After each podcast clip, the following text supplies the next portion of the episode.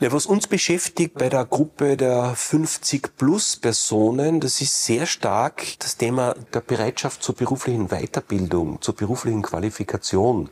Wir merken, dass es in dieser Altersgruppe natürlich eine stark verringerte Bereitschaft gibt, sich auch beruflich weiterzubilden, auch persönlich mitunter weiterzubilden, äh, weil vielfach in dieser Altersgruppe zwei Aspekte hierzu eine Rolle spielen. Einerseits, dass sie sich Lernen nicht so zutrauen, wie es äh, jüngere Menschen tun tun.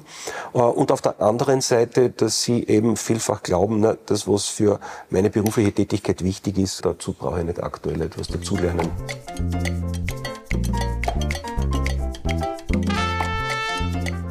Für mein Buch über die Arbeitswelt 50 Plus durfte ich eine Reihe von besonderen Persönlichkeiten interviewen.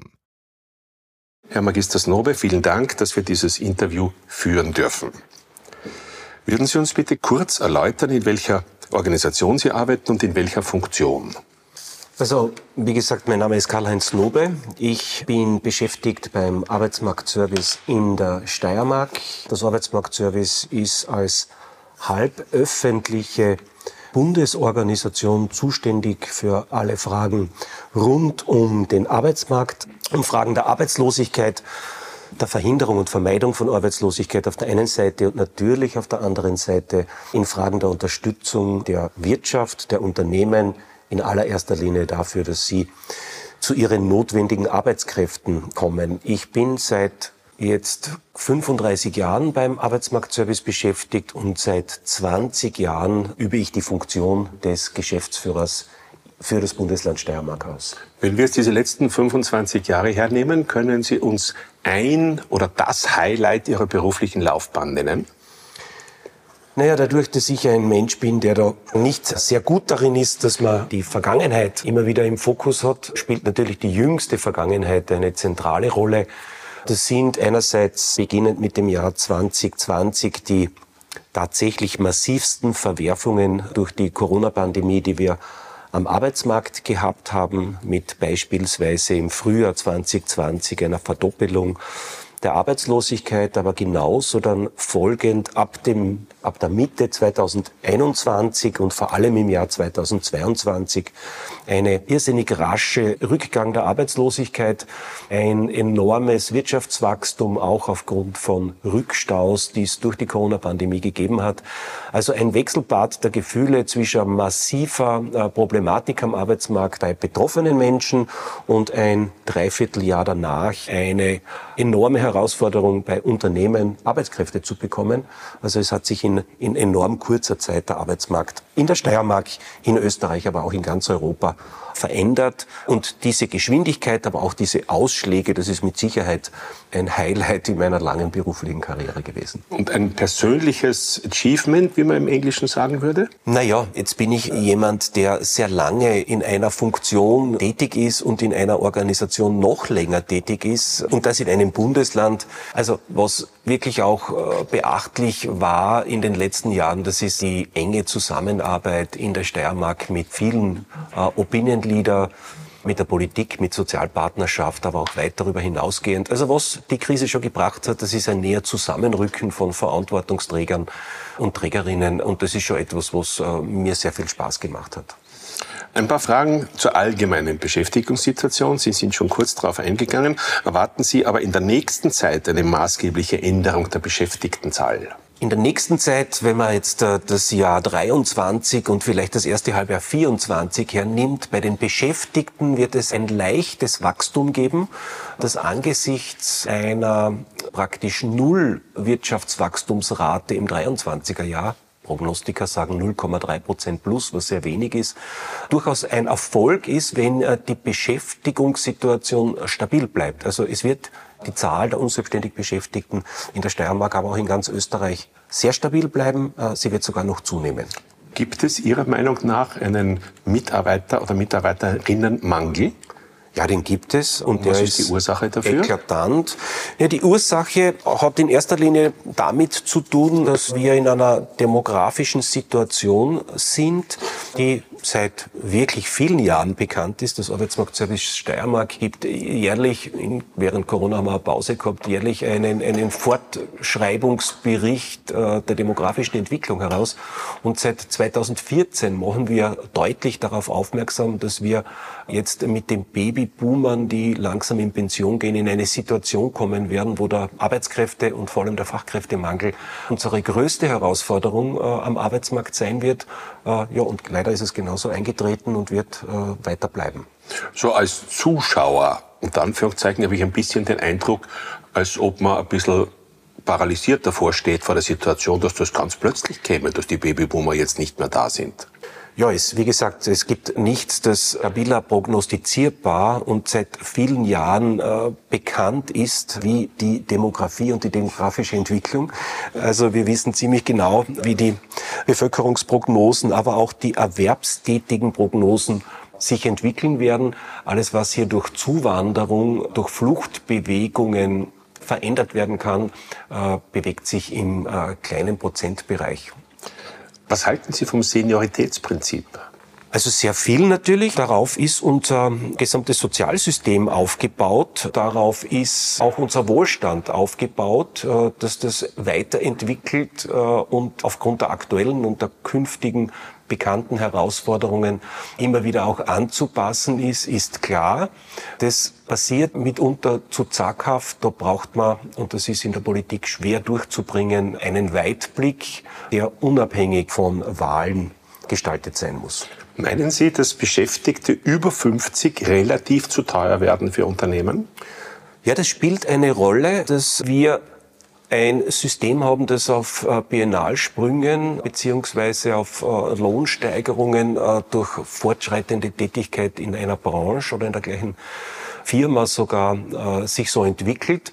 Das ist genau eines jener Themen, wo man vor allem auch im Kollektivvertragsbereich darauf achten sollte, noch stärker in der Zukunft achten sollte, dass Jüngere zu Beginn besser verdienen könnten und dafür die Lohnkurve ab einem bestimmten Alter gar nicht mehr äh, beziehungsweise ganz flach nur mehr steigt. Also interpretiere ich das richtig, dass Menschen in ihrer Rush-Hour des Lebens, sagen wir zwischen 30 und 40, wahrscheinlich relativ mehr Geld brauchten als Ältere, die dann äh, möglicherweise schon das Haus gebaut haben und die Kinder aus dem Haus haben. Ja, das ist genauso. Wobei es ja viele Branchen, äh, und das fußt auf Kollektivverträgen vor allem, äh, jetzt schon gibt, wo äh, äh, mit 40 die Lohnkurve bereits erreicht ist. Also wenn man sich den Handel anschaut, eine Handelsangestellte ist aufgrund der Situation, dass man halt beispielsweise mit 15 zu arbeiten beginnt, haben den Zenit des Verdienstes mit 40 bereits erreicht. Was halten Sie von der Möglichkeit, dass Ältere, wie zum Beispiel in Skandinavien ab und zu üblich, in die zweite und dritte Reihe zurücktreten? Ja, das wird sich eben jetzt gar nicht mehr so leicht ausgehen, weil es einfach die Situation verlangt, dass wir eigentlich vor allem auf ältere Arbeitskräfte noch stärker setzen müssen und sie nicht in der zweiten oder dritten Reihe brauchen, sondern sie nach wie vor ganz vorne brauchen. Das hat etwas mit dem Arbeitskräftemangel und mit dem Fachkräftemangel zu tun. Zweifellos. Aber es gibt doch Menschen, glaube eine relativ hohe Anzahl, die dann mit 50 sagen, mein Gott, ich will keine Verantwortung mehr übernehmen, ich würde aber gerne meinen Job weiter bedienen, bin aber auch bereit, für etwas weniger Gehalt Verantwortung abzugeben. Ja, das ist eine kulturelle Frage natürlich auch. Ich glaube, das sind Aspekte, wo äh, die Politik ordnungsmäßig nicht eingreifen kann, sondern das geht nur langfristig im Sinne einer, einer gesellschaftlichen Überlegung, dass das auch einen Wert hat, dass man eben nicht nur äh, im Rahmen von Verantwortung und hierarchischer Karriere weiterarbeitet, sondern dass man mit Kompetenzen auch in der zweiten Reihe einen hohen Wert hat und einen äh, guten Dienst leisten kann. Also das, das ordnungspolitisch so zu machen, äh, da, da, da fehlt mir auch, muss ich gestehen, die Fantasie, wie man das tun könnte. Gut, ein paar Fragen zu Beschäftigten 50 plus. Wie wichtig sind Ihrer Meinung nach in den Betrieben Mitarbeiterinnen jenseits von 50? Ja, wie schon erwähnt, sie sind sehr wichtig und sie werden immer wichtiger. Gott sei Dank akzeptieren das äh, immer mehr Unternehmen auch. Wir sehen das in äh, den letzten Monaten ganz deutlich, dass es praktisch kein Problem mehr ist, äh, jemand, der 50, 51 oder 52 Jahre alt ist, aus der Arbeitslosigkeit in Beschäftigung zu bringen. Äh, es hat sich diese sogenannte Altersgrenze deutlich nach oben verschoben. Also wo es nach wie vor eine Art gläserne Decke gibt, das ist so ab dem Alter von mittlerweile 55, 58. Da erkennen wir das noch. Aber ähm, in, in, der, in, der, Gruppe der 50 bis 55, 56-Jährigen äh, hat sich das schon deutlich verändert. Wir brauchen diese Personengruppen. Was sind deren spezielle Potenziale? Ja, was sind die Potenziale? Es geht natürlich um Erfahrung, es geht um auch etwas wie äh, Arbeitsethos, um Treue zum Unternehmen, um Verantwortungsübernahme, Verantwortungsbereitschaft, die hier stark im Regelfall auch gegeben ist und natürlich auch fachliche Kenntnisse, die in einem hohen Maß bei diesen äh, Menschen da ist. Was tun Ihrer Erfahrung nach Firmen und Organisationen, um diese Menschen speziell zu unterstützen? Blickrichtung auch neue Welt neue Arbeitswelt? Ja, Sie sind mittlerweile bereiter, als es noch in der Vergangenheit gewesen ist, auf die Arbeitsplatzsituation äh, der betroffenen Personen Rücksicht zu nehmen, auf Prozesse in den unternehmerischen Abläufen Rücksicht zu nehmen und auch in Dialog treten mit dieser beschäftigten Gruppe, um zu erfahren, wo die Probleme liegen, was solchen Mitarbeiterinnen und Mitarbeitern schwerfällt, äh, um eben darauf entsprechend reagieren zu können. Da geht es um Arbeitszeitgestaltung, da geht es um Tempo, äh, da geht es um bestimmte Tätigkeiten, wo eben äh, Stärken entsprechend diese Menschen besser eingesetzt sind. Es geht im Regelfall darum, dass sie nicht in Konkurrenz stehen innerbetrieblich zu einem 30-jährigen Mann oder zu einer 30-jährigen Frau. Werden die Bedürfnisse dieser Älteren explizit abgefragt? Markt Ihrer Erfahrung nach? Ja, es gibt Unternehmen, äh, wo das passiert. Es gibt bestimmte Branchen, wo das mittlerweile stärker passiert. Es gibt auch mittlerweile gesetzliche Vorgaben, äh, wo Unternehmen bestimmter Größenordnungen das auch zu tun haben. Da geht es um Frage von psychischer Gesundheit, die hier ja sehr oft dann das Ergebnis ist, also ein, ein psychisches Problem, ein Ergebnis ist von einem falschen Einsatz. Es wird viel stärker abgefragt und die Ergebnisse werden dann vielfach auch äh, stärker als in der Vergangenheit äh, in die Praxis umgesetzt. Ähm, wechseln wir kurz die Position. Sehen wir uns nun aus der Sicht der Betroffenen. Äh, was meinen Sie, wären aus der Sicht der Arbeitnehmerin 50 plus besonders wichtige Faktoren für ein zufriedenes und effizientes Mitarbeiten? Ja, hier spielt natürlich das Thema Wertschätzung eine Rolle. Wertschätzung im Sinne, dass man, wenn man 50, 55, 60 Jahre alt ist, nicht zum alten Eisen gehört, sondern eben einen entsprechenden Wert noch im betrieblichen Ablauf und für Ergebnisse hat. Dass eben auch diese genannte Konkurrenzsituation unter Mitarbeiterinnen und Mitarbeitern beachtet wird und dass eben vor allem auf diese zwei zentralen Aspekte wie Erfahrung und Spezialkenntnis Rücksicht genommen wird und das auch entsprechend wertgeschätzt wird. Jetzt wiederum aus der Sicht der Arbeitnehmerinnen, glauben Sie, dass deren Bedürfnisse genügend berücksichtigt, abgefragt und, und entsprechend gehandelt wird? Also das, könnte, das, das muss natürlich noch stärker werden, wenn es gelingen soll, dass diese Altersgruppe länger in Beschäftigung bleibt. Äh, das, da, da gibt es noch viel Luft nach oben. Da gibt es vor allem noch sehr viel Luft nach oben bei Unternehmen, die eben keine ausgewiesene Personalabteilung oder ein HR-Management haben. Gehen wir jetzt, jetzt zu den etwas älteren, 60, 65, also Mitarbeiterinnen, die bereits in Pension sind oder demnächst sind. Wie wichtig sind diese Menschen für Betriebe und Organisationen? Ja, bis zum 65. Lebensjahr jedenfalls einmal sehr wichtig. Es muss gelingen, dass diese Quote von circa 30 Prozent, die wir aktuell haben, dass eben Menschen zwischen 60 und 65 nur mehr im Erwerbsprozess sind, dass die deutlich nach oben steigt. Da haben wir Nachbarländer, äh, wo das deutlich besser ist. Da ist Österreich schwach. Das ist ein Ziel, das es zu erreichen gilt. Und über das Alter von 65 hinaus trauen wir eh noch nicht tatsächlich nachzudenken. Gut, das wäre jetzt über die verpflichtende ähm, Arbeitszeit, wo man dann mit 65 gehen könnte und heute ja, ich glaube, der Schnitt ungefähr bei 60 liegt bei Männern und nicht wesentlich darüber. Beschäftigen Ihres Wissens nach Firmen und Organisationen Menschen im Ruhestand darüber hinaus? Also ganz wenig. Die Zahl ist nach wie vor gering, wobei ich ehrlicherweise sagen muss, dass wir uns als Organisation und auch ich als Person äh, mit der Zielgruppe jenseits des Pensionsalters nicht beschäftigen. Gibt es Ihrer Meinung nach besondere Hindernisse für eine Weiterbeschäftigung? In der Pension? In der Pension? Ja, es gibt die äh, ohnehin bekannte Problematik der Besteuerung, also Lohn- und Pensionsversicherungsaspekte, wo die Bundesregierung, wie bereits besprochen, sich damit beschäftigen möchte. Äh, aber es gibt darüber hinaus natürlich Herausforderungen. Menschen, die in Pension sind, das ist meine persönliche Wahrnehmung, wollen natürlich nicht mehr ganztags weiterarbeiten. Hier geht es in allererster Linie um Teilzeitbeschäftigung, um Beschäftigung ihren Stärken und Interessen entsprechend. Das ist eine Herausforderung für Unternehmen, genau solche Felder im Betrieb auch zu eröffnen und dann äh, im betrieblichen Kontext, das heißt mit den Kolleginnen und Kollegen so zu organisieren, dass das auch gut funktioniert. Das ist leicht gesagt, ist aber in der Praxis durchaus eine Herausforderung. Was halten Sie davon, von der Idee, dass Arbeitgeber nach neun Monaten, zwölf Monaten ihren in Pension befindlichen erneut ein Angebot machen? Weil mit den Interviews, die ich geführt habe, kommt sehr oft heraus, dass am Anfang die Pension toll ist und man alles aufholen kann, was man machen will. Aber spätestens nach neun Monaten, zwölf Monaten fällt vielen die Decke am Kopf und sie würden gerne wieder gefragt werden und würden auch gerne wieder Teilzeit arbeiten.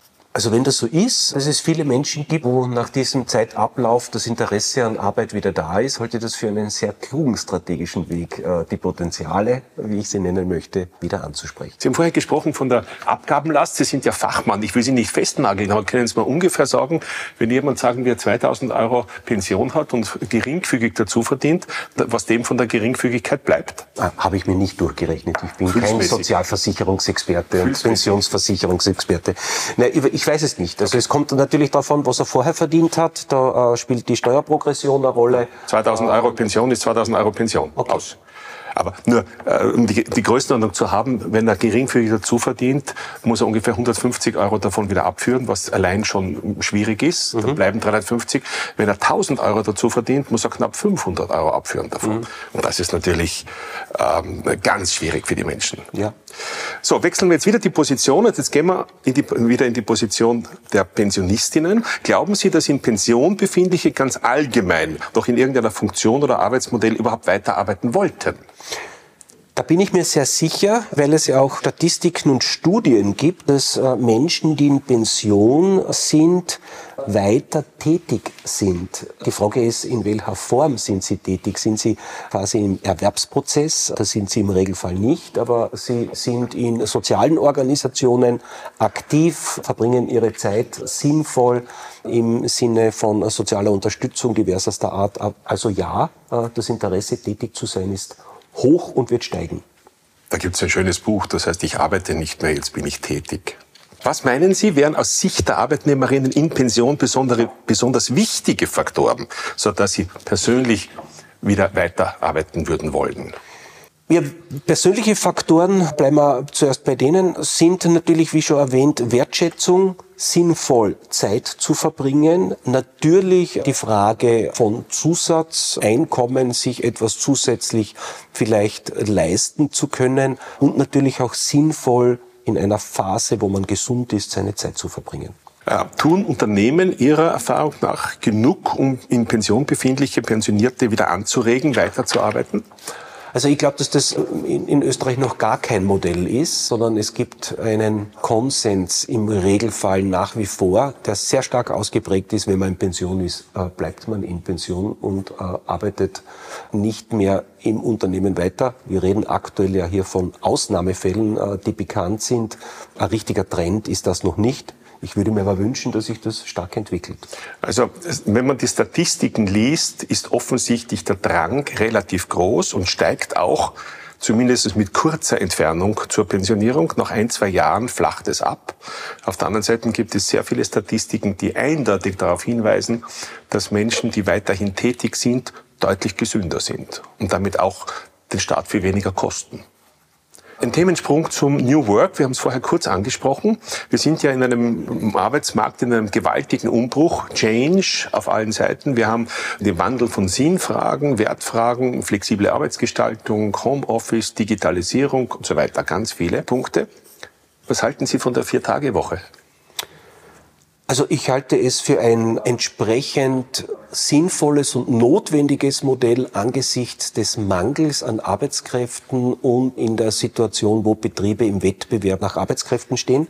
Wenn es sich betrieblich einrichten lässt, und das lässt sich sehr häufig machen, dann ist das ein, ein positives Modell, äh, weil es Menschen die gewünschte zusätzliche Freizeit gibt in geblockter Form.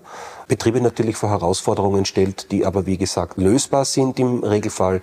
Da muss man in Organisation, in Prozesse und in Abläufe investieren. Was halten Sie jetzt von dieser immer lauter geforderten Einstellung von Arbeitskultur auf Augenhöhe, Empathie, Wohlbefinden, Respekt etc.? Wie sehen Sie das? Ja, das sind keine Modetrends mehr. Das ist tatsächlich eine Entwicklung, mit denen sich äh, moderne, zukunftsorientierte Betriebe immer stärker beschäftigen. Da geht es um Wertschätzung, da geht es auch um Entwicklung von Humanpotenzial. Es reicht einfach nicht mehr, dass man Arbeitskräfte, Mitarbeiterinnen, Beschäftigte hat, die ihre Themen abarbeiten. Moderne Unternehmen und ein moderner Arbeits- und Wirtschaftsstandort braucht Arbeitskräfte, denen man begegnend auf Augenhöhe auch zutraut, das Unternehmen und den unternehmerischen Erfolg weiterzuentwickeln. Also von oben nach unten funktioniert das nicht mehr. Es braucht äh, vielfach ein partnerschaftliches äh, Umgehen auch im Arbeitsleben. Trifft diese, ich würde fast sagen, diese Paradigmenänderung oder dieser Paradigmenwechsel, trifft der Ältere ganz besonders? Ältere Beschäftigte glaube ich gar nicht so. Das ist aktuell nach meiner Wahrnehmung eher ein Thema der jüngeren Arbeitskräfte. Auch vom Forderungsstandpunkt her nehmen das äh, jüngere Arbeitskräfte Berufseinsteiger viel stärker in den Mund und die Wünsche und Forderungen nach partnerschaftlicher Arbeit im Unternehmen äh, nach Sinnfragen kommt aus dieser Ecke deutlich stärker. Ähm, in meinen Interviews wieder als, als äh, Ergänzung dazu höre ich natürlich, dass ältere Arbeitnehmer plötzlich sehen, dass die Generation Z oder TikTok, wie man sie nennen will, heute Forderungen aufstellt, die sie selber sich nie getraut hätten aufzustellen und sie plötzlich davor steht und sagen, warum der und ich nicht. Also ich glaube, ähm, das wäre dann die Frage, ob nicht die Älteren früher oder später dann quasi rebellieren auch und sagen, warum soll ich nicht gleich behandelt werden wie die Jungen? Naja, da geht, davon gehe ich einmal aus, dass ein kluges Personalmanagement die Arbeitskräfte gleich behandelt. Wenn ich entsprechende Entgegenkommen oder entsprechende Kulturthemen in einem Unternehmen einer Gruppe zugestehe, muss ich es der anderen Gruppe natürlich auch zugestehen. Äh, aber dass es hier zu einer verstärkten Form von Forderung aus dieser Gruppe herauskommt, das glaube ich nicht. Wenn sich zwei theoretisch, bitte sehr theoretisch gleich qualifizierte um einen Job bewerben und so gleich als möglich überhaupt sind. Und der oder die eine ist zwischen 30 und 35 und die andere ist zwischen 50 und 55. Wen sollte die Personalabteilung einstellen und warum? Das ist eine nicht leichte Frage, weil Personaleinstellungen viele Faktoren zu beurteilen hat. Also da spielen viele Aspekte eine Rolle. Ich kann nur aus der Erfahrung sprechen und aus äh, dem, was wir täglich im Arbeitsmarktservice merken. Natürlich nimmt Unternehmen lieber eine jüngere Person schon alleine aufgrund der Möglichkeit, äh, dass diese jüngere Person einfach länger im Unternehmen verbleiben könnte und betriebliche Investitionen, die ich natürlich in die Mitarbeiterinnen hineingebe, äh, einfach mehr Wert haben. Ich bin am Ende.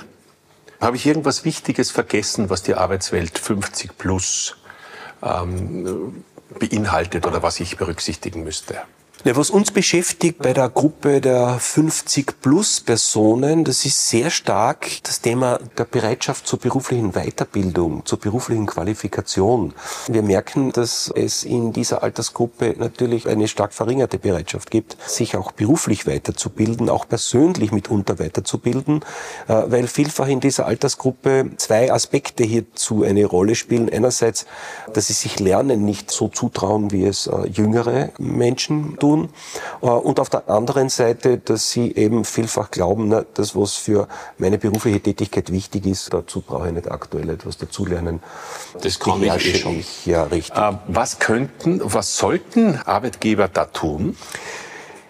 Ja, genau auf diese Gruppe sensibel einwirken, dass sie sich äh, ebenfalls äh, beruflich weiterentwickeln, dass das Sinn macht, dass das für die persönliche, für das persönliche Fortkommen äh, sinnvoll ist und dass es natürlich auch für das Unternehmen wertvoll ist, wenn sie Mitarbeiterinnen und Mitarbeiter haben, die State of the Art sind und dass es eben nicht unbedingt so sein muss, dass das, was man glaubt, eh ohnehin zu beherrschen, dass das auch tatsächlich beherrscht wird. Herr Magister, herzlichen Dank. Danke. Danke fürs Reinhören in meinem Podcast. Mehr Informationen gibt es auf meiner Webpage richardkahn.com. Bis zum nächsten Mal.